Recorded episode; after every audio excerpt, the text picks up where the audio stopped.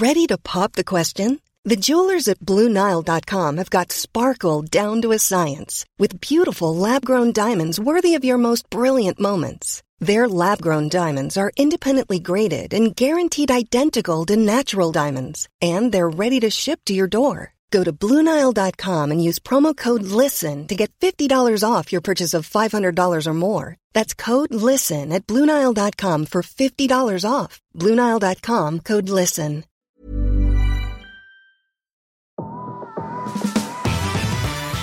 Gracias por ser parte de Mentalistas. Disfruta escuchando donde quiera que estés, como nosotros disfrutamos estando en tus oídos. Nosotros somos Baruch. Hola, ¿qué la que hay? Mi nombre es Baruch. Estoy aquí para abrir mi corazón y compartir buena vibra e información de calidad. Con ustedes, León.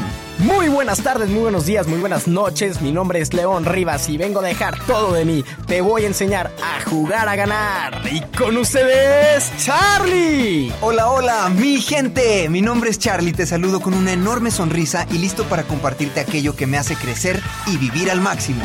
Jejejeras. Hola, hola, Jeras, ¿quién te habla? Estoy aquí para crear.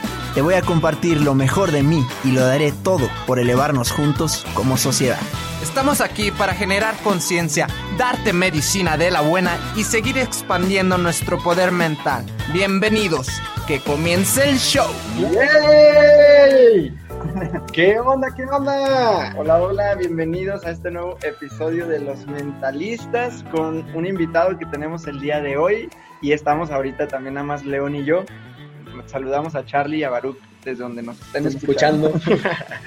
Hola mi gente, ¿cómo están? Muy buenas tardes, muy buenas noches, muy buenos días. No sé a qué hora me estén escuchando, ni dónde me estén escuchando. Yo sé que muchos los, nos escuchan cuando van en el carro, se están bañando, antes de dormirse, corriendo. Pues te saludo hasta donde estés y recordarte que nos sigas en nuestra comunidad. Estamos como arroba somos mentalistas y en todas las plataformas nos puedes encontrar. Así que disfruta este capítulo que la verdad también me tiene muy intrigado como muchos de los que hemos grabado, pero la verdad sí está muy, muy, muy intrigado porque realmente es como eh, el poder de del control, ¿no? ¿no? No, voy a dar más spoiler porque no me gusta, pero es, es como controlar algunos aspectos de nuestra naturaleza, algunos aspectos de, del lenguaje, y, para esto tenemos un especialista que te lo va a platicar, pero está muy, muy, muy interesante. Así que pues muchas gracias por estar escuchando y muchas gracias también a todos los que han estado viendo ahí en YouTube. Tuvimos a este episodio con Freddy Vega que nos empezaron a escribir un montón y la verdad que muy buenos feedbacks. Gracias a todos por los feedbacks, los feedbacks que nos están dando. Entonces, pues vamos a ir directamente ahora con el invitado y antes de cualquier cosa, mi querido Luis, les les pedimos que se describan se definan en tres palabras nada más antes de cualquier cosa. Tres palabras que te definan. Ok, hipnotizo dioses dormidos. Yeah. Ay, pero eso estuvo bueno. ok, pues ahora sí, el, micrófono es tuyo, el espacio es tuyo, bienvenido. Y tú preséntate, tú preséntate ante la comunidad de los mentalistas. Hola mentalistas, ¿qué tal? Me llamo Luis. Eh, mi etiqueta para presentarme al mundo ahora es de hipnotista, pero soy Luis antes que hipnotista. Me gano la vida hipnotizando gente en el área corporativa, me gano la vida también hipnotizando deportistas y también hago sesiones individuales personales para quien quiera. Esto suena marqueteo, pero en realidad es para contarte. para quien quiera. No, está bien, aquí que, conozcan también, que conozcan lo que hace. Buenísimo, buenísimo. Reprogramar su mente. Entonces, a partir del 5 de octubre estoy disponible. yeah. ok, yo hace, no sé, llegué a ti, creo que por Roberto del Despertar Espiritual, por ahí alguna vez compartió algo, ajá, y por ahí alguna vez compartió algo y ya te seguí y me decía León, oye, pero no tiene nada en su, en su feed, o sea, porque les pasé eh, el... Mea culpa, mea culpa, casi no publico nada en el Instagram, más bien justo la idea de lo que estoy haciendo últimamente, lo de las clases gratuitas online y todo es justo para empezar a tener un poco más de presentación en Instagram sí le digo que, que, ya sí hace sesiones y todo eso, ¿no? Digo, ahí estoy en tu canal de, Telegram también. Para que ah, cierto. Para que se unan también mucho, mucho contenido de, valor. Y, y, bueno, a ver, cuéntanos un poquito de, de, esta parte, como que la historia en cuanto a ¿cómo es esto de, ser hipnotista? O sea, en cuanto a tu historia, digamos, por ahora profesional, ¿no? De alguna forma, de, dedicarte a toda esta parte. ¿Cómo, ¿Cómo es que se llega a eso? Sin querer. Siempre me gustó, siempre me gustó la idea de los poderes mentales, los poderes en general. Eh, yo veía X-Men y me gustaba obviamente el profesor Javier. Me parecía un poco bobo, prefería la actitud de Wolverine, pero por ahí va la cosa. Entonces siempre he creído de alguna manera directa o indirectamente en estas cosas. En algún momento fui ilusionista, eh, ilusionista lo que se llama dentro del rubro mago de close-up, que significa el que hace trucos de cerca. Eh, pasé a ser mentalista, y no el mentalismo como ustedes, sino el mentalismo justo que conversabas, del ilusionismo, es decir, trucos de magia con un saborcito mental. Y en algún momento, enamorado de la psicología de la magia, pues me fui más por la hipnosis, que fue lo que siempre me gustó. Aparte, tenía un problema en la espalda baja, tuve un accidente jovencito y me, me, dificultaba. Tenía 17 años, imagínate, y me costaba caminar a veces porque entre un accidente y que se me fue la atención ahí inconscientemente, cualquier cosa que no me cuadraba de la vida se me iba debajo de la espalda. Entonces, entré a estudiar hipnoterapia en parte por dolor, en parte por, por curiosidad y cuando menos, pues, me, se me fue el dolor, por cierto, no hice nada, no sé en qué momento se me fue, pero me terminé de enamorar de esto y cuando tenía 24, 25 años ya, digamos, solté la etiqueta de mentalista corporativo, que era lo que más me desenvolvía, para salir al mundo como hipnotista. Y desde ahí, pues, años después nos conocimos. ¿Y, eso dónde se estudia o cómo? ¿Hipnoterapia? Ajá, se estudia, esto es interesante, solemos imaginar que el hipnotista estudia hipnoterapia, eh, eh, pero en realidad hay un montón de escuelas. Yo estudié primero cuando tenía 19 años una, una formación de nueve meses de un diplomado de hipnoterapia, y yo era un publicista en esa época, así que imagínate, publicista estaba rodeado de doctor, eh, doctores, psiquiatras, dentistas, toda la gente de la comunidad de la salud y un tipo por ahí que vende productos. Pero eso fue el primer paso, aprender el mundo, del mundo terapéutico. Y como ya venía del mundo del ilusionismo, ya combinaba el uso de la sugestión con el truco. Entonces, dedicarme a ser hipnotista de lleno fue un paso, un paso bastante obvio, ¿no? Es como que sabes manejar carros, te dejaron el carro afuera y te regalaron las llaves. Es como, eh, bueno. Oye, pero. Y, y, después de eso, este, ¿cómo es que, que dijiste, órale, eh, está funcionando lo que estoy aprendiendo? ¿Cómo, ¿Cómo, para mí siempre ha sido como muy impresionante, el, porque es muy misterioso y es muy místico, como el mago se hace mago, hablando de, de, la profesión, pero es como muy místico, o sea, es, hay como mucho background donde pues nadie sabe nada porque esa es la esencia, ese, ese es lo, el pues encanto, ¿no?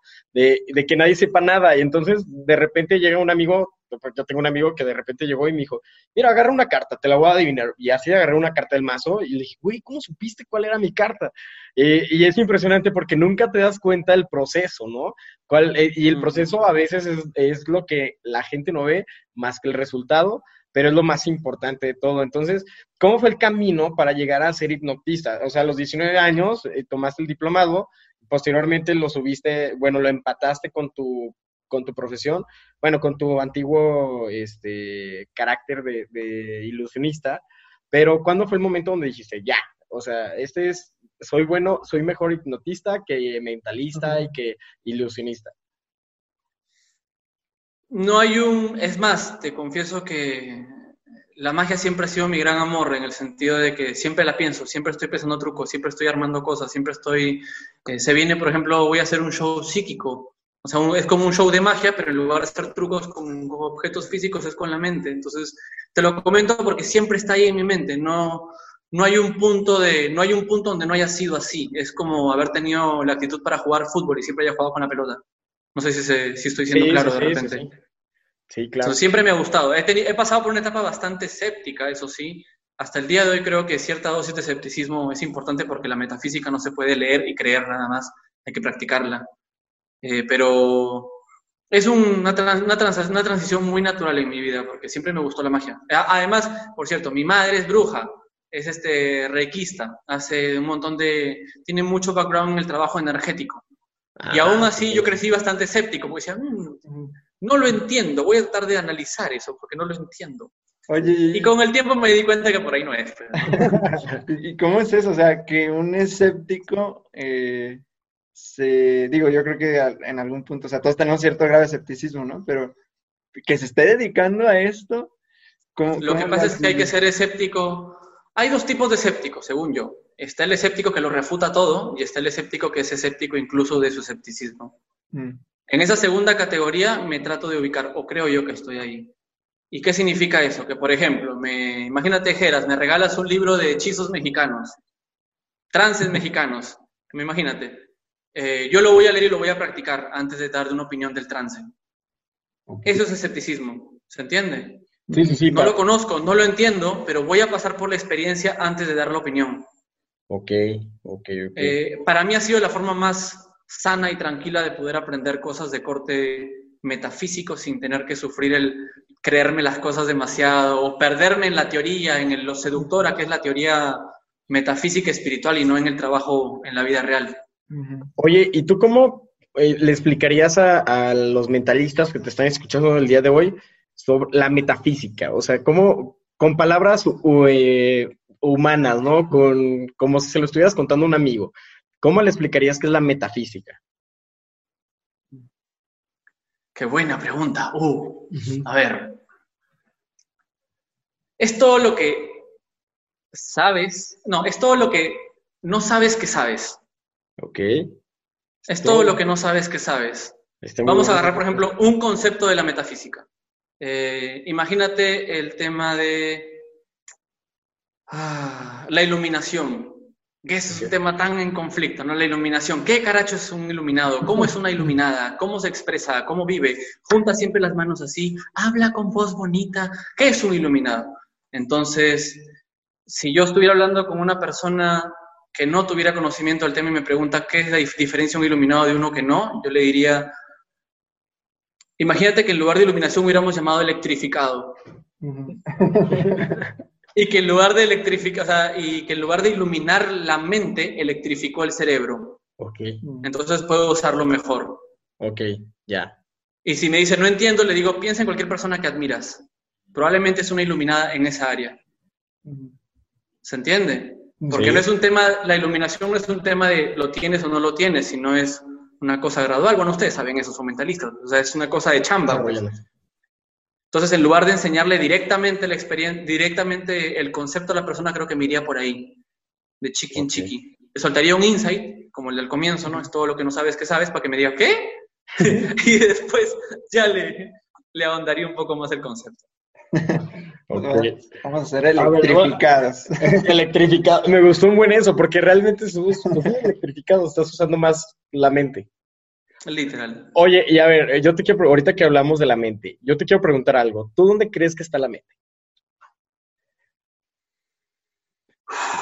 Buena pregunta. Eh, creo que en parte está en el cuerpo. totalmente de acuerdo. En parte. Eh, fíjate creo que... todo lo demás, aunque lo podamos ver con los ojos, con la carne, no vamos a poder señalarlo completamente. Exactamente. Es algo que se percibe. Eh, mi, concepto, mi concepto ha cambiado totalmente, o sea, de verdad ha cambiado totalmente porque eh, desde mi raíz yo pensaba que la mente pues era la mente, era en el cerebro, ¿no? Donde, pues, donde el cerebro. Ajá, que, teóricamente ahí es la mente, ¿no? Pero, pero lo que realmente es, es que tú, todo tu ser puede ser tu mente, ¿no? Tu estómago, por eso dicen que, que realmente la alimentación sí la tienes que tener bien porque sí influye en tus pensamientos, sí influye en tu carácter, sí influye en tu bienestar, sí influye en tu forma de ser, el ejercicio, por eso es importante tener este, tus músculos en movimiento y así en cantidad, pero siempre, siempre, siempre eh, vivimos con el concepto de que la mente está aquí arriba y por ende descuidamos todo abajo, ¿no? Eh, descuidamos todo, todo lo demás. Entonces creo que desde este concepto, donde te das cuenta que la mente puede ser todo tu cuerpo, empiezas a cuidarte más y empiezas a cuidar más eh, lo que consumes, empiezas a cuidar más tus extremidades. la religión lo llama que es tu templo, pero yo creo que, que sí es cierto. O sea, realmente sí es, tu cuerpo sí es tu templo porque ahí es donde se está albergando todo, ¿no? Ahí sucede la experiencia metafísica también. Ajá. Entonces, bueno, se los dejamos comunidad para que ustedes tomen su, propio criterio eh, y investiguen un poquito más. Y si encontraron algo muy padre, compártanlo en nuestras redes sociales y vamos a, vamos a, abrir debate, a abrir un discurso. ¿Qué les parece? ok. Oye, ¿y qué experiencias vives eh, o has vivido o te ha impactado como, como hipnotista? O sea, ¿qué, qué, qué es lo que recibes de la gente? ¿Qué es lo que vive la gente cuando hacen trabajo contigo? eh, personalmente o en tus eventos? O sea, ¿cómo, cómo es ese, ese proceso de, del hipnotismo? Dependiendo para qué le están pidiendo la hipnosis, eh, ya sea si es para entretenerse, ya sea si es para ganar autoconocimiento, ya sea si es para algún trabajo personal de desarrollo. Varía mucho para lo que me piden. No, no sabría responderte, porque como son respuestas, es como lo que te comenté hace un rato de lo de la comida, como son platos distintos, Okay. sería como raro hablarte de uno por todos, pero... Ok. um, En- entonces, ¿qué áreas puede trabajar la, la hipnosis? O sea, es como Uh, todo lo que quiera. Cualquiera, cualquiera. Toda área mental. Yo tengo una frase que es este, la hipnosis hace todo mejor, incluso la guerra. Mm. Ok. ¿Y por qué? Te voy a dar un ejemplo. Imagínate que eres jugador de golf. El golf requiere tomar decisiones muy importantes en momentos muy tensos. Por eso es que mucha gente que juega golf es bastante, bastante inteligente. Eh, yo te puedo hipnotizar para que tengas un swing, el tiro para que sea mucho más fluido. Lo podrías hacer sin hipnosis, por supuesto, pero con hipnosis lo haces no mejor, sino más rápido. Más rápido conectas con tu lado habilidoso. Ese es un ejemplo. Estamos, eh, ahora cambiamos el contexto de entrenamiento al contexto de entretenimiento. Eh, ah, me acabo de acordar un, un caso muy gracioso. Fue uno de mis primeros shows políticamente incorrectos que hice aquí en Perú. Y uno de los tipos que estaba hipnotizado es musculosísimo el tipo, pero musculoso, musculoso. Así que como su brazo era mi pecho, pues hermano, era altísimo el tipo. Y en un momento los estoy hipnotizando y me pongo delante de ellos y le digo al público, gente hipnotizada, la... Ah, se, se paró el, El audio. el audio. ¿Fue? Ahí está Ya ya. re- regresó. Ok. Eh, tenía la gente hipnotizada atrás y les comenté y les dije, eh, a la cuenta de tres, hipnotizados van a ver al hipnotista completamente desnudo por la espalda. y lo gracioso es, yo miro a la gente, para mí el humor en ese truco está en mirar la reacción de la gente. Sé por el público cómo ha funcionado porque los hipnotizados están atrás mío. Pero como me faltaban sillas, porque era un bar pequeño, tenía el musculoso acá sentado más o menos por acá, cerca. Entonces veía que el tipo me miraba la nalga y le incomodaba, le fastidiaba estar viendo. Entonces agarré y le dije al tipo, oye, este, sorry, sorry si te incomodé, a la cuenta de tres vas a volver a tu mesa y vas a seguirlo pasando bien. Uno, dos, tres, se fue, su aplauso y todo. Dos cosas chéveres en ese momento. Uno, agradecí que el tipo no me quisiera matar, porque puede ser desagradable el momento para el tipo, pero dos, qué interesante como en un contexto, era un viernes, en un bar, en un bar de Barranco, para los que conozcan Perú, que es un lugar bastante de fiesta, bastante bohemio, eh, y el tipo decidió alucinarme calato. A mí me, pare- me pareció que, o sea, normalmente uno se imagina que los efectos profundos de la mente se logran en un lugar muy paz y amor, en mucha concentración, no pienses cosas malas. No, había un tipo musculoso imaginando las nalgas de un hipnotista, o sea. Eh, entonces tienes todo tipo de respuestas. Llega un momento, creo yo, como hipnotista, que ya no te sorprende lo, lo no normal, porque nadie es normal, nadie, nadie, de repente en la primera sesión, en los primeros minutos todos somos normales, pero ya en confianza todos tenemos un lado friki. Entonces, Sí, claro. es un tema, como te digo, varía mucho con cada persona, pero sí, no conozco una sesión normal en mucho tiempo. Oye, y por ejemplo, eh, a mí me llama mucho la atención justo cuando lo que acabas de contar, de cuando es un grupo de personas y los hipnotizan, ellos tienen una preparación previa o puedes llegar al pum, al Depende, depende del hipnotista, depende del hipnotista. Hay hipnotistas que les gusta preparar previamente a su público, hay hipnotistas a los que les gusta relajarlos y toda la vaina. me- Depende mucho de la escuela del hipnotista. A mí me gusta hipnotizarlos de frente.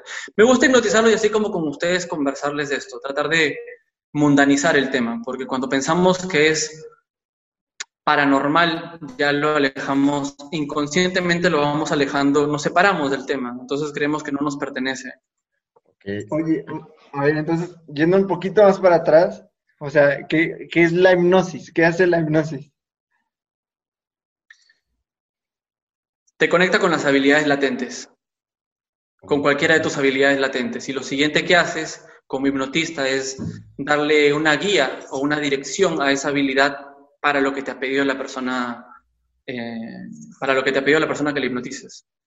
Por ejemplo, si me como las uñas, voy a conectar con tu habilidad de superar problemas. No es la primera vez que superas un mal hábito. Cuando eras bebé te cagabas y no podías apretar el ano, así que es muy fácil que dejes de comerte las uñas si es que sabes para dónde, para dónde apuntar. Y lo mismo con el golfista, ¿no? Su habilidad ya está, lo que yo hago es que lo haga mejor, pero es porque conecto con su habilidad, no porque yo mágicamente le pido a los dioses que me bajen una habilidad y ¡plup! se la pongo a la persona. Ok. ¿Entiendes? Somos como evocadores los hipnotistas. Mm. Evocamos la habilidad. Y por, y, por, ejemplo, la gente que eh, se queda, bueno, que los llevas a otro estado, de e, ellos, ¿cómo, ¿cómo están en ese estado? O sea, también es, una duda que he tenido. Como ahorita completamente normal. No, la hipnosis no se siente no es como si tuvieras metido un porro o si estuvieras alucinando con alguna droga. Se puede a una persona hipnotizada inducirles experiencias, sí, pero no. Sí, mira, por ejemplo, si ahorita los hipnotizara y me fuera, ustedes a los segundos van a abrir los ojos. Porque no les he dicho nada, no les he dado nada, no les he puesto nada ahí. Y durante ese momento, mientras estén con los ojos cerrados, asumiendo que los hipnoticé con los ojos cerrados, lo que van a sentir es la experiencia normal de su mente. Porque no se siente, no es nada paranormal la hipnosis. Es, todo, el tiempo, todo el tiempo estamos en trance. Todo el tiempo, tú y yo. Está bien. Es que eh, eh, fíjate que eso está bien interesante porque ¿qué tal? nunca te has puesto a pensar qué tal si vivimos en un trance eh, inducido por alguien más. O sea, realmente no somos los seres que tendríamos que ser porque estamos viviendo inducidos. Mm, tengo una teoría de control mental, te la, se la vamos a compartir a tu gente también. Sí, claro, dale, dale. Es esta. Si yo quisiera controlar a un Dios, si yo quisiera controlar a un Dios, no lo controlaría, lo haría dudar de sí mismo. Es más fácil, mucho más fácil. Quitemos la palabra a Dios, pongamos un animal difícil de un león. Si quisiera controlar a un león, psicológicamente le ganaría primero la batalla, antes de ganársela en físico. Lo mismo sucede con la gente. Cualquier tipo de control por el que una persona esté pasando no es solamente porque le puedan estar faltando recursos para superarlo, sino porque sus propias habilidades están en su contra en ese momento. Mm. Como la gente que dice, no, yo pienso mucho las cosas. Yo le digo, hermano, bienvenido a la experiencia llamada ser humano. Todos pensamos un montón. Es cómo te afecta eso, que es la, que la, otra, la otra cosa. Oye, eh, sí, hace pues no tanto cuando todavía tenías ahí los posts de Instagram. Me acuerdo uno que vi donde decías esa parte de cómo se ha atacado y satanizado la hipnosis, ¿no? El decir a lo largo de la historia, ¿no? De que los hipnotistas, que vas a hacer algo malo, que te van a meter algo malo. Y ahí tú hacías como que el apunte de que realmente estamos en un estado y que nos hipnotizan la televisión y las redes sociales y todo, ¿no? O sea, es como, ¿por qué atacan esa parte que puede ayudarte? Eh, como dices, o sea, es, el, tema es que ya está ahí, ¿no? Ya está, eh, digamos, la luz y la sombra, eh, para bien dirigida, va a funcionar, ¿no? Entonces, es como, ¿por qué se atacó y se ha satanizado mucho ese, ese lado? Porque el poder, hermano. Cuando realmente así nos todo el tema marketing y todo es siempre hipnosis, ¿no? A diferencia tuya o a diferente, diferencia de los mentalistas que siguen esto, la mayoría de la gente le desea poder, pero le tiene miedo al poder. Claro. Desea, pero le tiene miedo. O sea, eh, queremos tener más algún tipo de poder social, monetario, eh, más belleza, cualquiera de esas formas de poder. Queremos más de eso. Todos queremos ser en el que el grupo diga el comentario interesante. Todos queremos eh, ese tipo de, cosas las tenemos ahí en nuestra fantasía y al mismo tiempo estamos entrenados a tener repulsión al poder. Entonces, de aquí a mañana, una chica bonita que tiene un montón de seguidores dice, muchachos, a partir de mañana, las fotos que te gustaron de mí y nuevas fotos en mi OnlyFans y todos, ah, te vendiste, maldita, en realidad te está incomodando que ya está expresando poder. Un saludo para la gente mentalista que tiene OnlyFans también. Pero se entiende, le tenemos una, repulsión al poder, pero es una repulsión por entrenamiento, no es, naturalmente lo queremos. Y lo mismo ocurre con la hipnosis, ¿quién no quiere control mental? Ok, entonces, ¿y, cómo, cómo somos controlados? O sea, es que ese pues me, cambió mucho la, idea, porque yo también tenía continuando con la... Es más, yo creo que en ese post te conocí, eras. Yo creo que sí. Sí, y la verdad es que por eso de inmediato me hizo totalmente clic porque yo, yo tenía esa idea, por eso te pregunto, bueno, primero, ¿qué es la hipnosis? Porque yo tenía esa, esa pues, idea de que no, pues es algo eh, malo, de que es alguien que se va a malvar o toda esa parte. De un ser poderoso a un ser no poderoso, una especie de control malvado. Y ahí cuando dices... Es difícil definir la hipnosis, hermano. Es muy difícil porque es como que me digas qué es arte. Así que con eso en mente te voy a dar una definición. Para mí hipnosis es un momento que creas con una persona llamada hipnotizada o hipnotizado y en ese momento lo que haces es enseñarle a usar la atención, la atención, y con atención no solamente me refiero a la consciente, sino a toda la demás, la atención de manera distinta. Cuando eso sucede, ocurren dos cosas interesantes. Uno, sobrepasamos la facultad crítica de la mente, y esto es un nombre que le pusieron los hipnotistas porque también les gusta crear nombres complejos. facultad crítica es simplemente la parte de nuestra mente que se cuestiona las cosas. En algún momento, no sé si alguna vez, cuando uno es niño, ve, un, ve a Box Bunny y de repente tienes menos de cinco años, por ahí todavía de repente crees que lo puedes lograr, hacer lo que hace Box Bunny. Pero en algún momento dices, mm, aguanta, aguanta, aguanta, aguanta, aguanta. Esto no se puede en la vida real. Bueno, esa es la facultad crítica.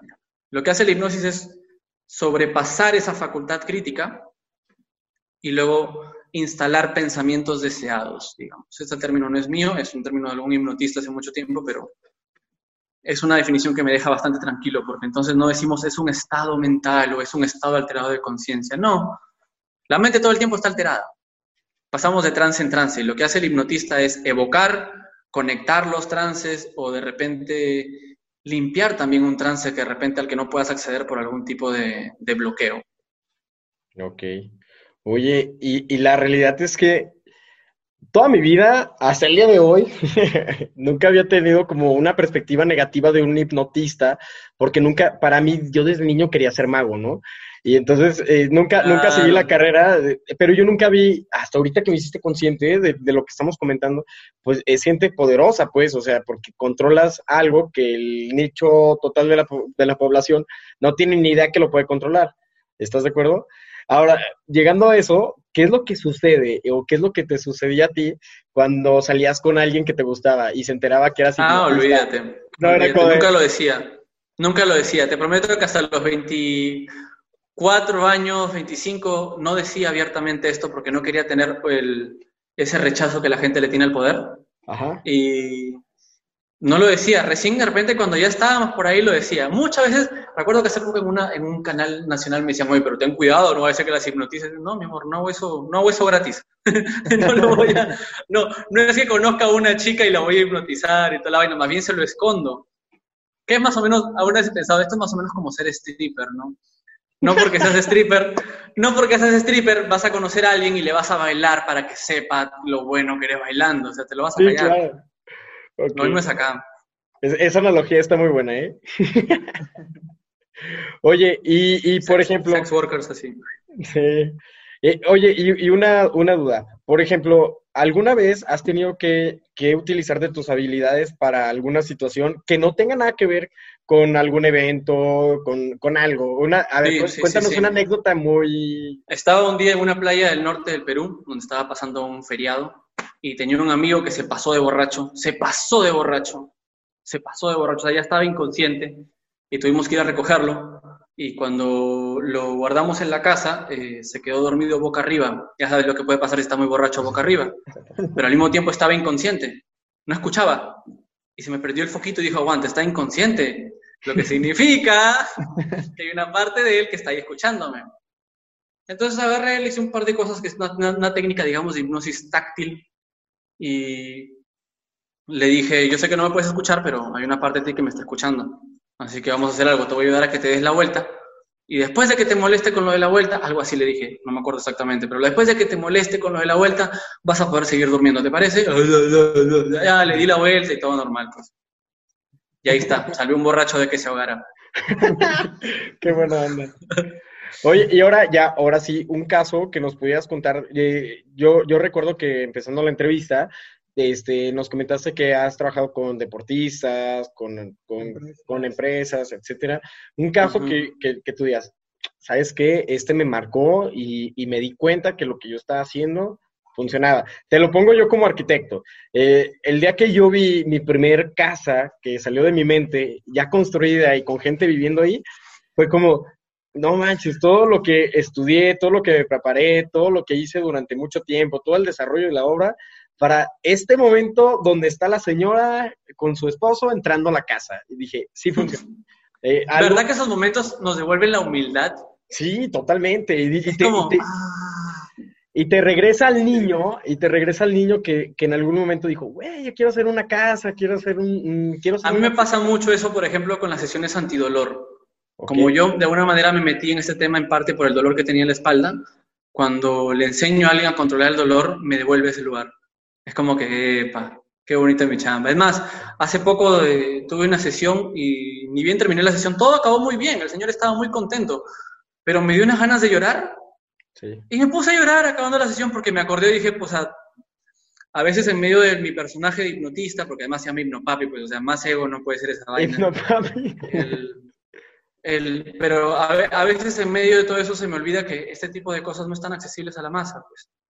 Pese a que la masa sabe, la masa sabe hipnosis, pero por lo que hemos hablado, pues no lo tiene accesible. Entonces, si hubiéramos un caso, fue la última sesión antidolor que tuve, que me, me, llevó al llanto. Y, no era un llanto triste, era un llanto, era, era, como, era como agradecer mientras lloraba. era agradecer la posición en la que estaba. Bueno, no sé si ese caso te sirva de... Sí, sí, claro, claro, claro. Oye, y, y por ejemplo, eh, en alguna ocasión escuché que había hipnosis para vendedores. Aquí en este podcast nos, sirve, nos siguen muchos emprendedores y, y, gente que se está dedicando y emprender. Yo le llamo, si no te gusta vender, no eres un emprendedor, porque realmente pues necesitas vender. Lo que, eh, tu proyecto, lo que sea, se necesita dar a conocer. Eh, ¿Qué tan bien funciona la hipnosis para gente que no le gusta vender? Ah, o sea, para que les guste vender, ¿te pues refieres? para que cambien ese concepto, ¿no? Es de, vendedor. Ya, ok. Yo hipnotizaría a una persona primero para que tenga una definición sana de venta. Ok. Eh, te voy a contar un ejemplo, así bastante rápido. Tengo una novia, esta novia es una bruja también. De repente algún psicoanalista dirá, mm, mamá bruja, hija bruja, perdón, novia bruja, está que se busca, está que repite patrones ahí, pero eh, lo que le pasa a mucha gente que es talentosa, seguro ustedes también lo deben haber visto montones en sus clientes, es que tienen el talento, pero o, son muy serviciales o son muy vendedores. Y hay como que enseñarles un punto medio, ¿verdad? Sí, sí, claro. Pues a ella le estaba pasando eso y en parte, y ella, recuerdo cuando me decía, no, pero es que yo no vendo. Y le decía, mi amor, convences a la gente, porque ella antes tenía una modalidad muy interesante de una sesión, cosa que después de la sesión te explicaba por qué lo necesitabas durante un buen tiempo, toda una temporada de sesiones. Y yo le decía, convences a la gente la cosa más difícil del mundo para un terapeuta, de que, es que te compren todo un programa. ¿Cómo no vas a vender? Y luego le hipnoticé, hipnotizándola le enseñé, perdón, se me cayó el tipo, hipnotizándola le enseñé, o no sé si le enseñé, le permití que se dé cuenta que lo que hace verdaderamente un vendedor es simplemente facilitar a la otra persona su resultado. Porque ese es el tema. la palabra vendedor tiene una etiqueta social muy pesada para mucha gente. Sí, claro. Y nos imaginamos que el vendedor tiene que ser súper hablador, extrovertido. ¿Cómo se llama este tipo? Eh, nos imaginamos que. El de Limitless. ¿Se acuerdan la película Limitless? El de la pastilla transparente. Nos imaginamos que el vendedor tiene que ser esa especie de súper hombre entrador y en realidad nada que ver. Si tú puedes facilitar un resultado, puedes hacerlo hasta por. ¿Cómo se llama? Como esta gente que trabaja tecleando nada más y gana plata. O sea, no. No requiere una no requiere primero que todo decirte vas a ser el gran vendedor, porque esta es la idea que tenemos del, hipnotista, del hipnotismo, ¿no? Te hipnotizo y te voy a decir lo que vas a hacer, nada más. Pero en realidad tiene mucho que ver también primero con deshipnotizarte. Y en este caso sería pues del concepto de lo que supuestamente tiene que hacer un vendedor o lo que supuestamente eh, la carga que viene con la etiqueta de soy vendedor. Porque eso sería lo primero. Lo segundo, de repente yo me iría por el no verbal, por el cuerpo, porque como muchos están pensando, me va a chotear, me va no sé cuánto, me va no sé qué, ya todo su cuerpo está comprimido. Y así está comprimido, ¿cómo vendes? ¿Quién le compra al incomprimido? Ni que fueras la tortuga Uwey, pues no, para creerte, pues tú, lo que me estás diciendo de tu cuerpo achicado.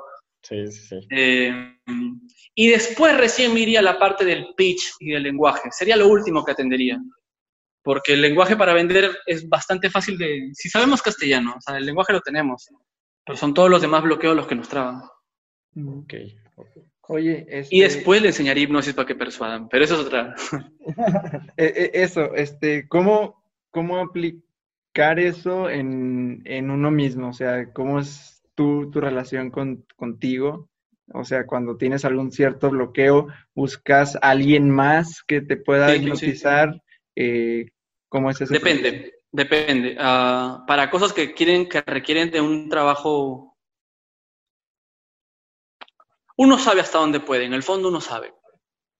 Uno sabe hasta dónde puede y también hasta dónde está hecha, haciéndose el necio, ¿sí o no? Sí, claro, totalmente. Entonces, hasta lo que puedo, lo hago yo con hipnosis o con cualquier trabajo mágico. Con, digo, cuando digo mágico me refiero a cualquier operación mental. Eh, y si no, pues me voy con otras personas. Lo bueno es que también tengo un trabajo en pareja y mi, mi bruja pues me atiende un montón, ¿no? Yo a esa voy y le, le doy mis quejas. Es- ¿tienen, ¿Tienen el perfil del sexo mágico? ¿Sí es? Ajá, sí, sí, sí. Ok. Por ahí también se ha sumado un poco de hipnosis, pero sobre todo el trabajo en sexo mágico es para... Es sobre todo femenino, porque aunque lo empezamos unisex, quienes más empezaron a llegar fueron mujeres y las consultas eran más de mujeres y también pues tiene sentido, ¿no? Es raro entre hombres, o sea, no es raro entre hombres, es, es raro que un hombre delante de muchas mujeres diga, hola, tengo eyaculación precoz, es como que no, es, es raro, entonces se volvió más femenino. que, y, y aparte es bien interesante, este, mi pareja también se dedica a ese tema de la sexualidad y, y con ella, ella es kinesióloga, pero se dedica al piso pélvico, que es el- la parte de, pues la parte de, de todo el sistema reproductivo de las mujeres. Y, y es impresionante la cantidad de, de pacientes que tiene con el tema de la sexualidad femenina, o sea, impresionante, pero impresionante, yo digo, es que cuántas personas no, no han disfrutado por tabús, por miedos, por programaciones que ya tienen y ya casadas y con la vida, o sea, que, que llevan. Y ella, bueno, desde su modo kinesiológico es donde las apoya, pero es impresionante, ¿eh? O sea, es impresionante que todas esas programaciones de cosas que les dijeron de niñas o, o ya de grandes o de alguna de algún acto violento y no me hablo de violencia física, sino verbal, también no, no las dejan disfrutar y es, es, es impresionante. Yo no, A los no hombres tenía- también. Sí, sí, sí. También sufrimos un montón los hombres. No, lo decimos menos, sobre todo porque ahorita estamos en una etapa muy femenina de la historia. El mundo se está estrogenizando. Y, y también porque los hombres somos un poquito más como, no voy a contar mis problemas, no voy a... Pero pasaba. ¿Se puede contar algo así que me haga quedar en vergüenza, pero no importa, que pueda servir para todos los hombres que están acá escuchando? Dale. Tenía creo que 27 años y mira, hipnotista y toda la cosa, igual me pasó. Tenía 27 años y Pues ahora, ¿cuántos Eh, tienes? 32. Porque yo escuché ¿No parece? 24. No, no parece. o sea, 24 ya. debe tener No, a los- a los- a los 27. Burrow's furniture is built for the way you live. From ensuring easy assembly and disassembly to honoring highly requested new colors for their award-winning seating, they always have their customers in mind. Their modular seating is made out of durable materials to last and grow with you. And with Burrow, you always get fast, free shipping. Get up to 60% off during Burrow's Memorial Day sale at burrow.com slash ACAST. That's burrow.com slash ACAST. burrow.com slash ACAST. Tuve... eh, hay muchas formas de, de impotencia. Nos solemos imaginar que la impotencia es solamente que no... ¿No? Que, o que pss, muy rápido. ¿Sí o no? Entonces, eh, pero también hay, por ejemplo, una impotencia selectiva, que es lo que me estaba pasando en un momento, y que era, durante dos semanas, me sentía muy cómodo, muy bien, pero estaba con mi novia y... Y yo, ¿qué, pero qué carajo me está pasando? Y me acuerdo que me esforzaba un montón en, no, no, pero vamos, relájate, relájate, todo está en la mente, tú eres hipnotista. y que era que justo había dejado casi todos mis trabajos y tenía muy asociado dentro de mí mi performance como hombre a la economía. Ok. Entonces, ni bien bajó la economía, bajó la hombría, pues no, tiene todo el sentido del mundo, no tiene sentido en el sentido natural, pero para la, para la mente sí, pues entonces estaba tan preocupado en eso que estaba, cuando estaba con mi novia pensaba en, performear, digamos, en hacerlo bien, en quedar bien, y no estaba... Hasta que me acuerdo que me dijo, creo que te estás poniendo mucha presión. Y yo, ¡Ah! y reventé en llanto, reventé en llanto, y se me fue con eso, fíjate. Ok. Admitir que estaba, que estaba como, ok, me estoy, me, estoy, me estoy poniendo en un lugar que no, que no es beneficioso para nadie. ¿Y por qué te comentaba esto? Porque un montón de hombres lo pasan. No lo quieren decir porque es bastante incómodo. Hay un montón de gente que está que me escucha ahorita, seguro, cuando vean la transmisión, que están, sí, men, yo soy así.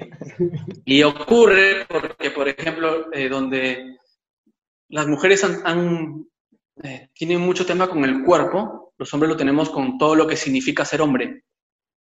Ok. Y cual- si cualquiera de esas expresiones de tu masculinidad están asociadas a tu desarrollo social, ni bien algo de tu desarrollo social no vaya como te guste, se va a reflejar en tu sexualidad. Eh, hay un montón, por ejemplo, de eyaculadores precoces. hay- Bueno, si ves la cantidad de ranking que tiene el porno, te das cuenta que hay un montón de gente masturbándose. Que no hay ningún problema. Si estás viendo este video, también te dice a tus seguidores, hagan lo que quieran. Todo- You're, you're free, baby. El tema es cuando te quita la energía, el tema es cuando te quita las proteínas, el tema es cuando te quita la velocidad diaria, el tema es cuando te quita la abundancia. Entonces, ah, no, no tenemos un espacio los hombres para hablar mucho de eso tampoco. Ojalá que en algún momento se creen más espacios sobre eso, ¿no? Pero mujeres y hombres lo estamos pasando difícil por el tema de la sexualidad. Y también porque se refleja en todo lado, hermano. Si naciste del sexo, entonces todo alrededor gira, gira alrededor de eso. Pues es como haber nacido en la selva. Como la canción de René, de Ah. Calle 13, y la de ¿Por qué quieren sexo? Pues sí es cierto, o sea, realmente, realmente todo, todo gira alrededor del, del sexo. O sea, realmente sí. Y si te lo prohíbo, y si te lo condiciono, y si te digo cómo es, en lugar de que tú lo explores por tu cuenta, eventualmente vas a llegar adulto y vas a decir, pero ¿por qué carajo no soy feliz? Tengo mi trabajo, tengo mi pareja, tengo mis dos hijos y el perrito, como en los comerciales. ¿Qué me falta? Oye, es que e- eso, eso precisamente fue lo que me hizo conectar mucho contigo desde ese escrito, ¿no? Donde, pues es toda la parte en cómo hemos crecido, pues hipnotizados, ¿sí?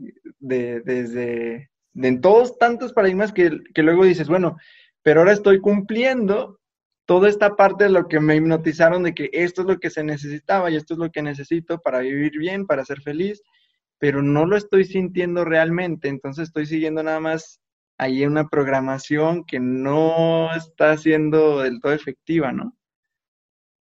Y se puede llevar a la sexualidad. O sea, se puede explicar desde el punto de vista de la sexualidad, porque inconscientemente lo que estamos haciendo es buscar placer y no felicidad. Y el placer, nada de malo encontrar el placer, pero el placer tiene un pico y tiene una bajada. Entonces, ya tengo mi título, se siente bien, carajo el título, la foto, eh, los likes en Instagram, toda la parte, ok, tres semanas después estás golpeando puertas buscando trabajo. Ya no es, ya no es, ya no te da felicidad porque nunca te la dio, te dio placer. Totalmente. Y el placer es adictivo. No hay nada de malo en que sea adictivo, bueno, en realidad sí, pero no hay nada de malo en que sea placer, lo que quiero decir, pero genera, genera una respuesta adictiva que nos hace inconscientemente confundir felicidad con placer. Ok. Y ahí se, se, se, desa- se desatan cantidad de dificultades en, en la psique del humano, pues, desde las sexuales hasta las sociales, pues, ¿no? Un día, déjame que... No, no, sigue, sigue, sigue. perdón, No, no, a ver, que- dime, dime, que un día hice un taller de hipnosis y llegó un chico que quería tener más confianza para hablar con las mujeres. Y yo entiendo completamente eso, soy hombre, o sea, entiendo lo que es pasar por ese dolor de, de- de querer recibir ese, ese, ese amor femenino. Pero el tipo tenía un, un pelo en la nariz colgado, pero así. Y era como que imposible hablar y no. o sea, no, no sé si han visto eso, eso pasa con los pelos de la nariz, ¿no? Si alguien tiene un pelo en la nariz colgando, no puedes no mirarlo. No puedes, te lleva la atención. Entonces el tipo estaba así que me hablaba y todo, y le digo, ¿has pensado? Para empezar, le digo, quitarte el pelo colgando en la nariz. Bueno, se, ofe- se ofendió en ese momento, creo que, creo que estaba esperando como que una ayuda más cariñosa y todo, pero en algún momento también me escribió y me agradeció porque nadie nunca le había dado el consejo de que se quite ese péndulo que tenía ahí colgando de la nariz. ¿Por qué mencioné este? Me olvidé. Ah, porque era gracioso. Oye, está buena. No, y es que sí Este- es cierto. Fíjate que Lain, en el libro de La voz de tu alma, te lo recomiendo mucho.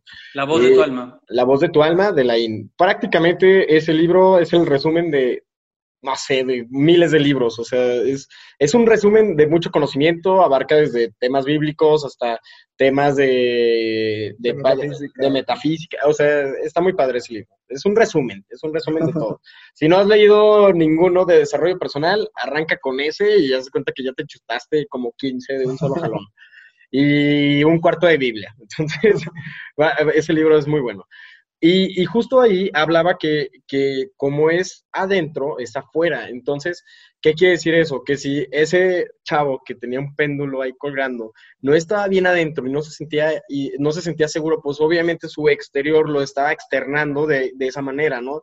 Con el moquito, o bueno, con el pelito que, pues, que no, no se da cuenta que, que realmente eso puede No tenía, no tenía, literalmente, ¿no? Vamos a un término bien, bien, bien metafísico para una cosa bien mundana. No tenía conciencia alrededor de su pelo colgando. Sí, sí, sí. Literal, literal, pero es verdad, pasa. Oye, ah, entonces, o sea, alguien que es despierto, ¿no? ¿Qué, qué pasa? O sea, estás saliéndote de la, de la programación, del como fuiste hipnotizado durante mucho tiempo de tu vida, o te estás hipnotizando o dejando por otro, otro lado. ¿Cómo ves eso? Oh, qué bueno, ya, primero volvamos al término hipnotizando, porque por lo general, socialmente hablando, la palabra hipnosis se usa para cosas malas, excepto en la comunidad gringa que usa mucho, gringa, uy, perdón, ya, he aprendido que eso ofende a algunos norteamericanos. Algunos gringos. Este, lo que pasa es que acá eh, somos latinos, pues, o sea, acá usamos las palabras que escuchamos Sí, sí, sí. y si- antes de la globalización, o sea, nunca, nunca, yo no sabía que era un insulto hasta que conocí la historia de la palabra. Sí. En fin, eh, se suele usar la palabra hipnosis para algo negativo, pero eh, hay que agregar una nueva- un nuevo término ahí, digo nuevo para ustedes, que es deshipnosis. Lo primero que hay que hacer es deshipnotizar a la persona antes de hipnotizarle algo. Entonces, ¿el iluminado está en una nueva forma de hipnosis? No, creo que tiene la habilidad de poder reacondicionarse a cada rato, porque no importa cuánta, cuánta luz tengas en la bombilla, estás expuesto a la experiencia mundana. O sea, no. Eh, puedes tener, por ejemplo, puedes tener en, en una sesión con un cliente que esté iluminado y tenga problemas por exceso de masturbación. No por estar iluminado, que esta es una cosa que no nos imaginamos, ¿no? No por estar iluminado está separado de la experiencia del día a día. Entonces, ¿qué tiene especial el iluminado que, que el otro no? Es simplemente una habilidad de reacondicionarse.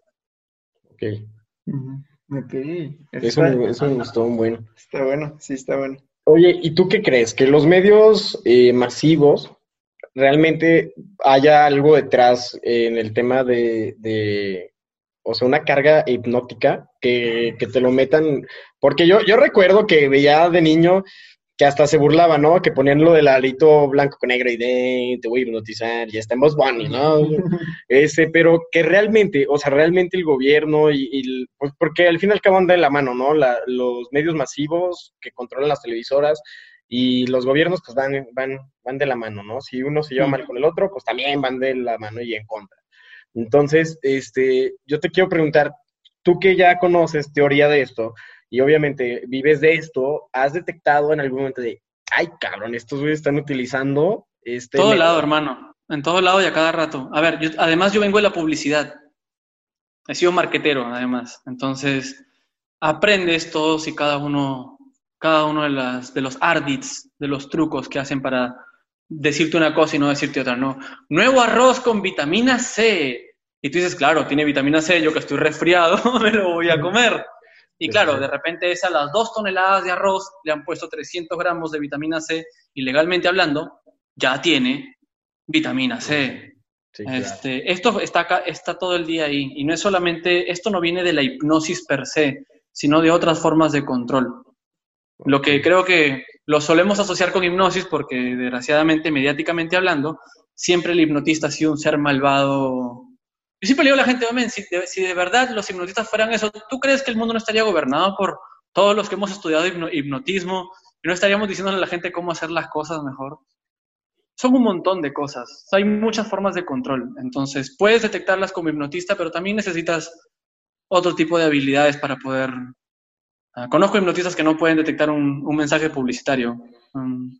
Ok, no pueden, tipo, no pueden leerlo detrás. O ser hipnotista no te hace ser capaz de ver un truco. ok, ok, ok. Entonces, eh, si habría que hablar de una forma de control, son muchas. Es casi artístico lo que se ve ahora. si nos hubiéramos quedado dormidos hace 100 años y nos, nos hubiéramos despertado hoy día, ver el cambio en la comunicación masiva es... Hay una forma de hipnosis, pero es una forma de hipnosis que incluye un montón de formas de control. Varias, no solamente hipnóticas. Está bien interesante, ¿no? Porque, híjole, yo siempre he creído que ahorita sí estamos en el despertar de conciencia, pero fue porque nos desconectó de, de, de un, de algo donde la sociedad de millennials, y lo voy a poner así, estaban pegados, ¿no? Que era la televisión. O sea, yo crecí chutándome ocho o nueve horas diarias de televisión. Y actualmente ya cambió, ¿no? Cambia, cambia el medio, pero ahora yo elijo qué es lo que quiero consumir. Hmm. Antes, antes alguien elegía por mí, o sea, era como, ah, pues ya te fregaste, vas a ver el chavo del 8. ¿Y tú crees que tú él escoges todo lo que quieres ver? Eso te lo pregunto con cariño, por si acaso, no es en onda, no es en mala onda. Pues sí, el- el- el- Eh, sí, el yo... es que está yendo más hacia allá. Este, cada vez yo percibo que está siendo mucho más controlado, cada vez. O sea, como que cuando se esto fue como de, ah, sí, no, internet, qué bueno, todo, y ya de repente los foros y todo.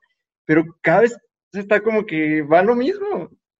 Cada vez va llevando que lo mismo que era la televisión. Estamos, creo yo, en un, ex- en un punto donde estamos en los dos extremos. Hay más posibilidad de conseguir la verdad, por decirlo así, y hay más posibilidad también de distraerse. Cada vez hay más. Ya no estamos, yo no creo que estemos en la era de la información. Creo que estamos en la era de la comunicación, que es distinto. Entonces, eh, sí, tal cual, crecimos este, pegados a la televisión, crecimos pegados a todo lo demás, pero ahora también, y hablando de libertad de elección, seguimos viendo una pantalla, sobre todo que no es la nuestra, no es la de nuestra mente, sino las demás pantallas. Eso también tiene un efecto en la psique, no sé cómo, pero no importa, pero también es importante para los que nos dedicamos a esto tener algún tipo de, de check-in, de, porque no importa que, lo, no a ver, es como que tú sepas a qué velocidad viaja la bala, cuántas veces gira, nada de eso te va a servir cuando te caiga el balazo. Nada de eso te va a hacer. lo- y lo mismo ocurre con esta forma de control. La gente, yo veo que se mata en internet. No, que los oscurinatis, para no decir el nombre, los oscurinatis y los no sé cuánto y nos controlan. Y mi opinión es, y ya, si eso fuera cierto, ¿cómo sabes que es verdad?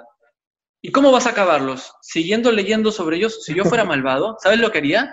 Después de controlarte, soltaría una leyenda de cómo es que supuestamente funciono y cómo supuestamente me vas a vencer. Para que pierdas el tiempo teorizando, conversando mientras yo hago lo que tengo que hacer.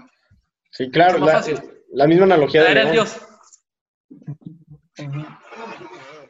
Literal es eso. O sea, hay más oportunidad de despertar a la conciencia. Hay más personas como ustedes también comunicando esto y al mismo tiempo también hay más oportunidad de quedarse viendo, eh, qué sé yo. eh, no quiero, no quiero mencionar cosas específicas para no irme contra nadie, pero a ver, Tú dale. es más fácil, es más fácil, no, no, no, no quiero decir nombres de, de...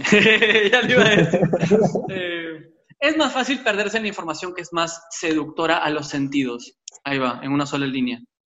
Es más fácil, ok, eh, tipo, prefiero, prefiero estar a cada rato pegado al hongo, explorando mi mente en hongo que explorar mi mente en meditación. Duele menos tengo que pasar por, por procesos menos incómodos. Entonces, es más fácil hacerle toda una campaña de idolatrización al desarrollo de la conciencia a través de los psicotrópicos que en lugar del trabajo personal.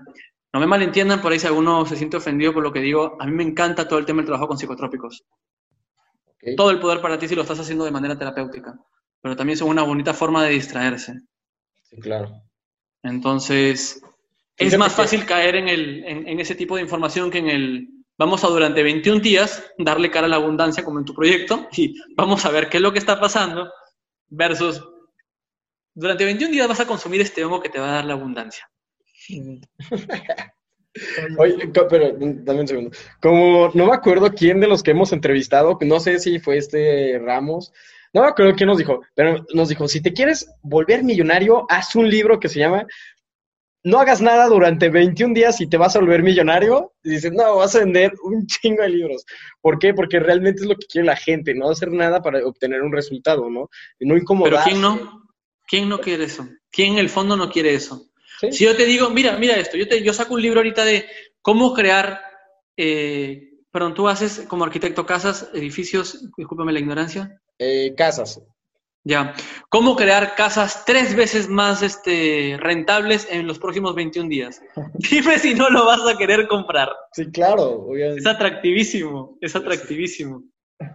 Y no, es, y no son los 21 días, porque también es una buena forma de, son tres semanas, una buena forma de entrenar. Es la idea de, no me va a costar, no tengo que esforzarme. Ese es el, el digamos, el, el gancho sensorial con el que a veces se nos, se nos, nos pueden capturar en las redes, ¿no? Ok, ok. Oye, y ahorita que hablabas de esa parte de la distracción, ¿cómo ves ahora las principales formas de distracción? ¿Cómo nos distraemos? Volviendo al tema Y- que y- hablamos hace un rato, Y hablando como en este tema de distracción, no de, eh, no de un sano, una sana diversión, recreación, sino de, como dices, o sea, esto que te aleja de, de tu bienestar, pues, o sea, que pura distracción que no, no, no, no suma. si pensamos desde lo que conversamos hace un rato, que, la, que confundimos placer con felicidad, imagínate eso, abre los ojos y lo primero que estás buscando no es el ensayo de la felicidad, sino es la búsqueda del placer. Entonces, abre los ojos, te masturbas. Te levantas después de masturbarte. Esto es para mujeres, este, no, esto es para los hombres sobre todo, porque los otros después de... Entonces, ya te levantas con menos energía, con el cuerpo satisfecho durante un rato, satisfecho entre comillas.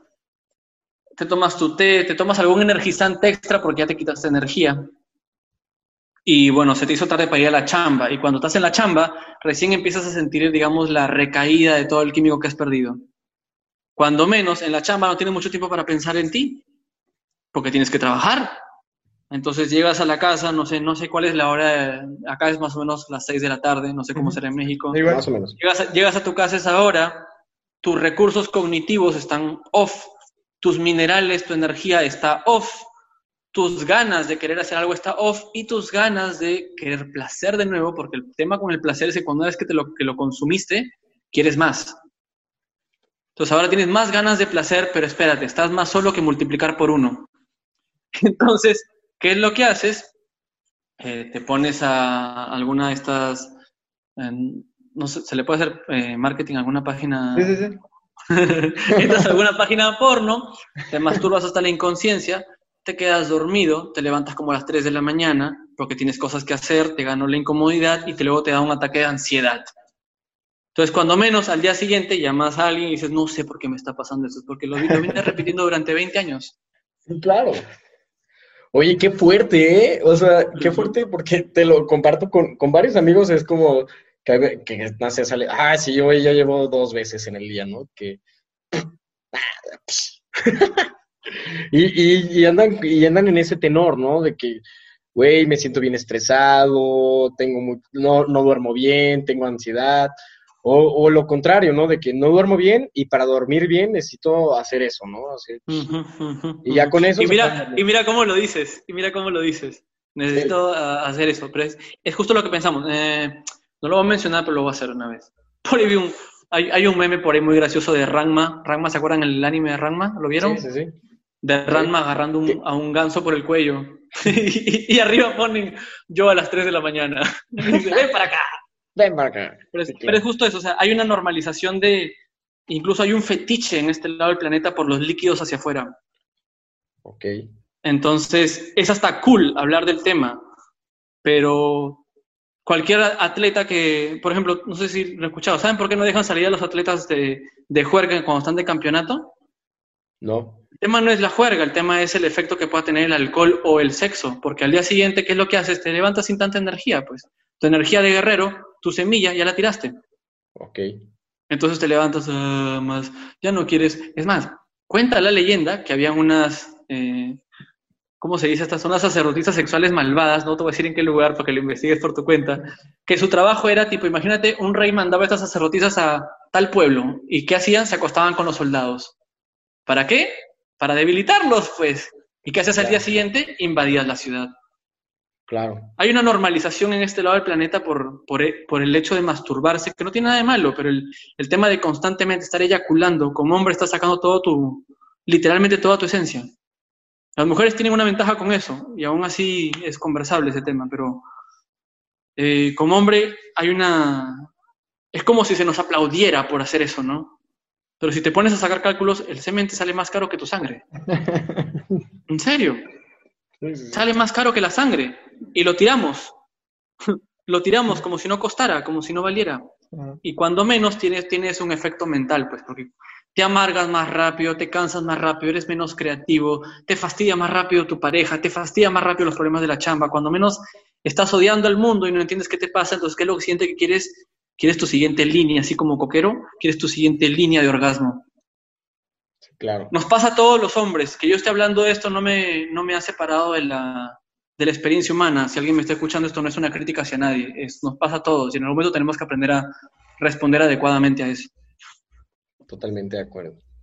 Está bueno. Este, vi, la verdad que yo no soy mucho de, de- de términos científicos y así, pero el tema es que hay, hay un documental donde hablan de esta parte de la testosterona y cómo está la conexión directa con lo que conocemos como tercer ojo, ¿no? Y, y todo eso cuando de alguna forma lo expulsamos nada más sin ningún tipo de, conciencia, pues realmente nos, o sea, es más difícil hasta el tema de visualización, es más difícil el tema de claridad mental, porque no tienes eh, la, la química necesaria para que este- esto funcione bien, ¿no? O sea, la parte de, de lo que conocemos como el tercer ojo. Y es como cuando, cuando podemos como canalizar esa energía, tiene muchísimo más poder y mucha más potencia y realmente llegas a sentir como un, como tipo orgasmos diferentes, pero como tipo mentales, ¿no? Como que algo, algo Literal. sucede acá. Sí. Lo dejas, de, lo dejas de centrar en la zona de la entrepierna y lo subes al cuerpo. Y bueno, todo esto, pues ustedes que han visto el trabajo de la Kundalini y todo eso, pues es un trabajo de prácticamente no solamente aprender a mover la energía, sino literalmente descondicionarla de la entrepierna, sacarla de ahí, sacarla de ahí y moverla a otro lado. Eh, sirve hasta para hacer más músculo, sirve hasta fa- para fabricar más electricidad en el cuerpo. Es, es, es alucinante cómo ni tú ni yo, y no, y- porque hemos llegado a esta edad recién a enterarnos nosotros, pero no se nos dice esto. Se nos apoya que nos masturbemos los hombres a montón, pero nadie nos dice, no, estás botando tu vida, no te preocupes, todo, todo chévere. No pasa nada. Y, y del otro lado, a las mujeres, las, las mujeres tienen el problema de no sentirse conectadas con eso. Nosotros estamos demasiado enfocados en una zona y ellas como dopadas en ninguna, Ajá. generalizando, ¿no? Sí, sí, sí. Pues está bien Es un interesante. tema, es un ¿eh? tema complejo, es un tema, empezamos hablando de hipnosis y terminamos hablando de la entrepierna, ¿no? Qué.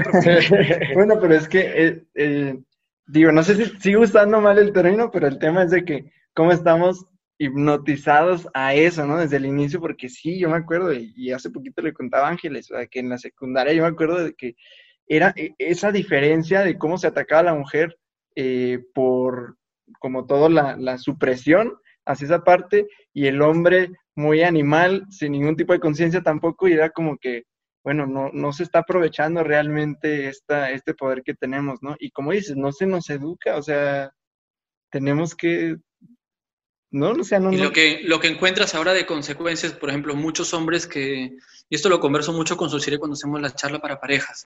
Vénganse, por cierto, la charla para poder conversarla. Es muy divertida, es una charla online que hablamos de justo lo que está sucediendo mucho en este momento en la historia, es que tenemos muchos hombres que están con una falsa envoltura femenina. No es no lo hacen conscientemente por maldad, no lo hacen, este, sino que como han aprendido que tienen que abrazar una energía más femenina, la abrazan toda. Entonces, ves, voy a dibujar una caricatura. La persona que renuncia, imagínense que ya no, habla, ya no te hablo como yo te hablo, y de que mañana me ves con telas, hablando así, hermano, y la importancia. Y no hay nada de malo con el mensaje, pero una parte de ti dice, "Mm, hay algo ahí, no sé qué es, no tengo nada en contra de Luis, pero hay algo en su, en su forma de ser. Y cuando he trabajado esto con sociedad, las mujeres les digo para que, para, para que lo entiendan mejor. Muchas veces ustedes ven estos espirituales que son demasiado femeninos y ustedes dicen, lo conocería, trabajaría con él, pero ¿querrías a un hombre en tu vida? Y la mayoría dicen, no, no podría. ¿Por qué? Porque estamos con una falsa envoltura femenina, que no es nada malo, es parte del siguiente nivel en el que estamos pasando. Las mujeres del otro lado están con una falsa envoltura masculina. Estoy generalizando, no estoy diciendo que todos y toda la cosa, ¿no? Pero, ¿cuál es esa falsa envoltura? Ab- abrazar una energía muy agresiva, Claro. tan agresiva que ahora no sé si han visto, los hombres están cagados de miedo. Sobre todo en este lado del planeta, están, las mujeres están, me he visto como quiero y si quiero muestro mi teta y no me pongas like, perro. Y los hombres están, ¿qué digo? ¿Le pongo like y me insulta o no le pongo like y cree que no le apoyo? Entonces, eventualmente se genera esta energía masculina, digamos, en segunda etapa, que estás envuelto en esa energía femenina y por miedo a ofender a la energía femenina, no accionas. Y cuando no accionas, subconscientemente te vas resintiendo con lo femenino. Y lo mismo sucede del otro lado. Entonces, ¿cómo se traduce, cómo se traduce esto en el día a día? Mujeres, por ejemplo, que son ahorita la cantidad de mujeres empresarias que hay. Cantidad de emprendedoras. Y llegan a la casa y no se pueden entregar a su relación.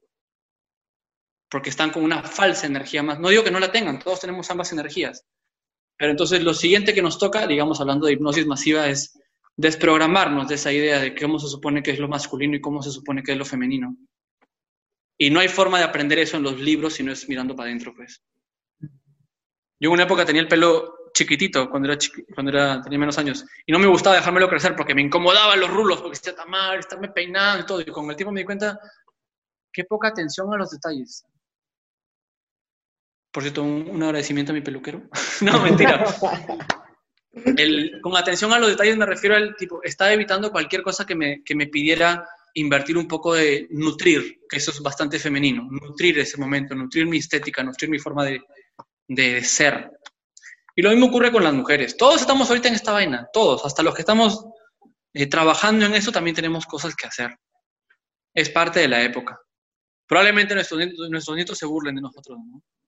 ¿Te acuerdas cuando se peleaban contra el machismo y el feminismo y todas esas vainas? y ahora somos seres de luz. y modestos. Y modestos. ok. Ya nada más para cerrar, eh, a mí como comentario final y, y, agarrando un poquito este tema, es que yo creo que sí va a estar muy padre en algunos siglos, no sé si sean años, siglos, este, milenios, pero va a estar muy padre porque realmente todo lo que vibra muy alto desaparece. Y yo creo que eso nos va a pasar y es lo que nos va a pasar como sociedad y cuando estemos vibrando bien alto, vamos a desaparecer. Y cierro con esto porque realmente estoy completamente convencido que somos una parte de la sociedad, una parte de la humanidad que está en un despertar de conciencia. Y con este despertar de conciencia es que ahora el tema del hipnotismo lo vemos para sanar, o sea, su verdadero objetivo es para sanar y para darte cuenta que, realmente tu mente y tu forma de, tus estructuras mentales se pueden modificar para ser mejor, que todo lo que, lo que eres y lo que crees que eres, ya eres. Y, y ahora entiendo, después de esta charla, ahora entiendo por qué dices que despiertas dioses, o sea, realmente despiertas dioses porque te vuelves te vuelves poderoso, o sea, te vuelves, imagínate que llegas y me dices, ¿sabes qué? Tú puedes brincar un metro y medio, nada más es que te lo creas, y yo te voy a enseñar y yo te voy a encaminar a que lo logres. Lo voy a lograr, tarde o temprano lo voy a lograr. Y, creo que este, esto que tú acabas de despertar en muchos de, en muchos de nuestros oyentes es que realmente les estás dando una esperanza a lograr lo que realmente ellos quieren y quizás ocupar un, un facilitador como tú, que en su momento en los iluminados, y lo voy a poner así, iluminados, al fin y al cabo son facilitadores, ¿no? Eh, son facilitadores que te, te dicen, oye, tienes algo muy importante, tienes algo muy importante aquí que lo puedes manejar y lo puedes utilizar a tu favor y puedes vivir mejor y puedes vivir en bienestar si empiezas a utilizar esto. En su momento se llamó Buda, en su momento se llamó Jesucristo, en su momento el que me digas, ¿no? El Quetzalcoatl, el, el que me digas. Eran, eran, eran facilitadores que, que te decían oye, por aquí es el camino, o sea, este es el verdadero camino. Nada más tienes que despertar y tienes que aprender a utilizar estas habilidades para beneficio tuyo y el de los demás.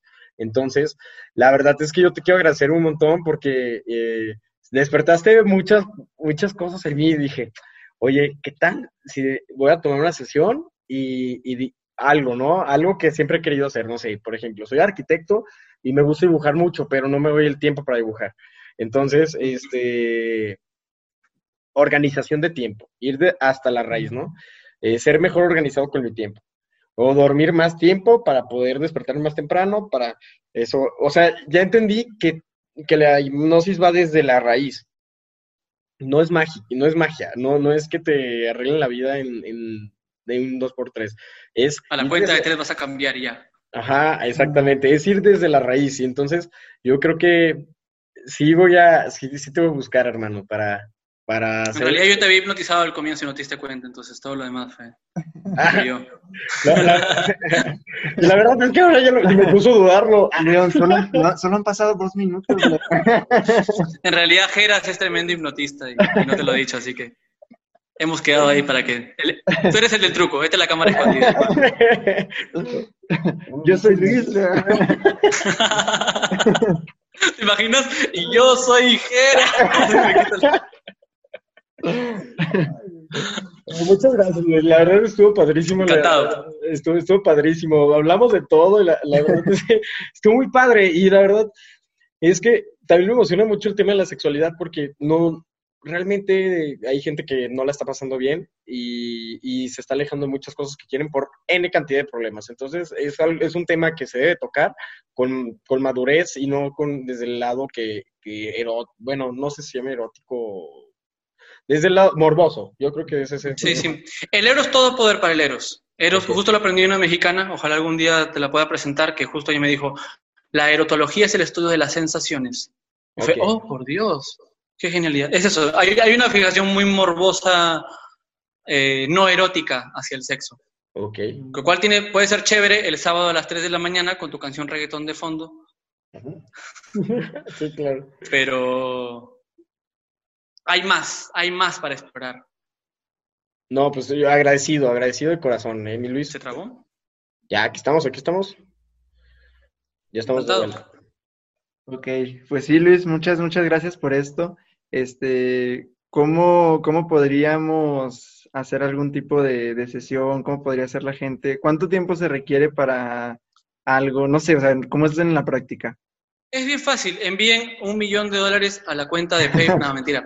Eh, este domingo hay una clase gratuita de regresión, no, no es clase, perdón, es una sesión grupal de regresión a vidas pasadas. No hace falta ser creyente en las vidas pasadas para que esto funcione, simplemente pueden venir acá y tener la experiencia de mano, porque podríamos hablar del mentalismo y de la mente miles de años y nunca vamos a acabar porque siempre estamos trabajando nuevas cosas, ¿cierto?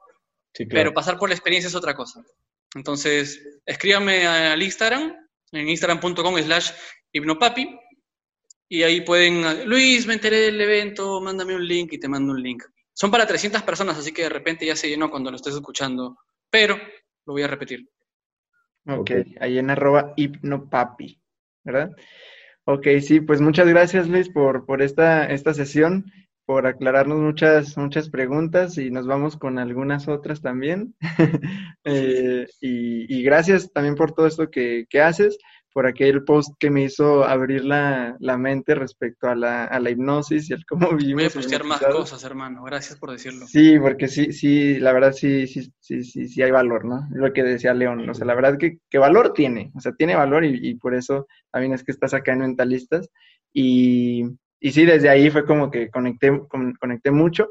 Entonces, pues síganlo por ahí, igual para las sesiones o lo que sea, eh, síganlo. Y de hecho, alguna vez hice al- alguna, al- alguna, la de las escaleras, ¿cuál era?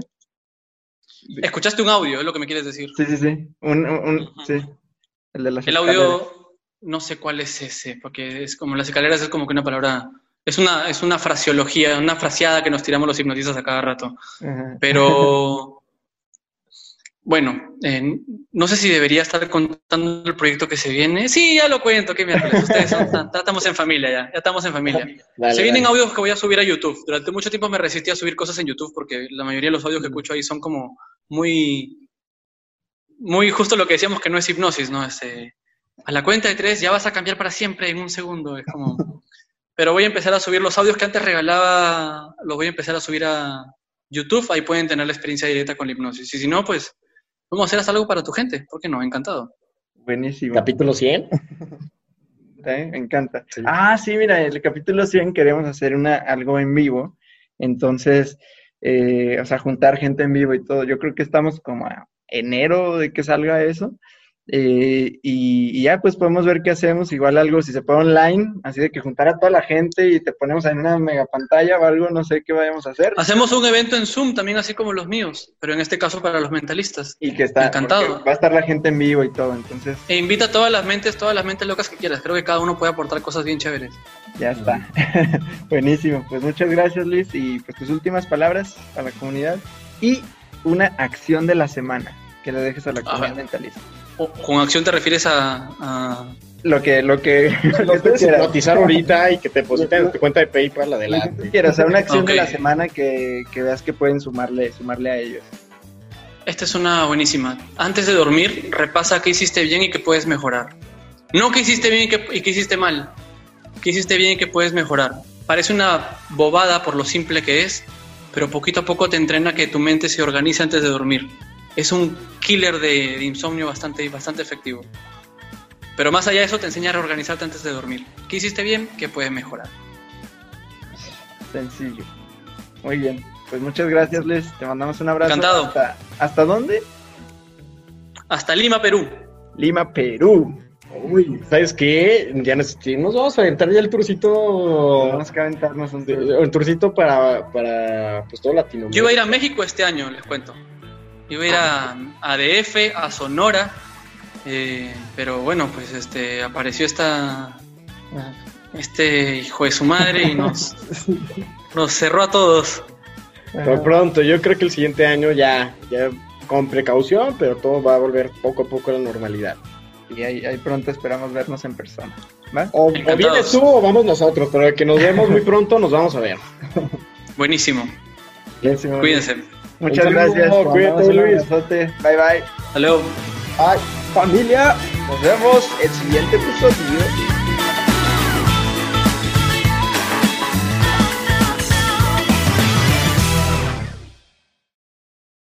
Oigan, y si vieron, todas las personas que están conectadas en YouTube, vean nuestras cachuchas. Están hermosas. Los invitamos. Ya las puedes adquirir. Mentaligorras. La mental y gorra. Bye. Bye bye.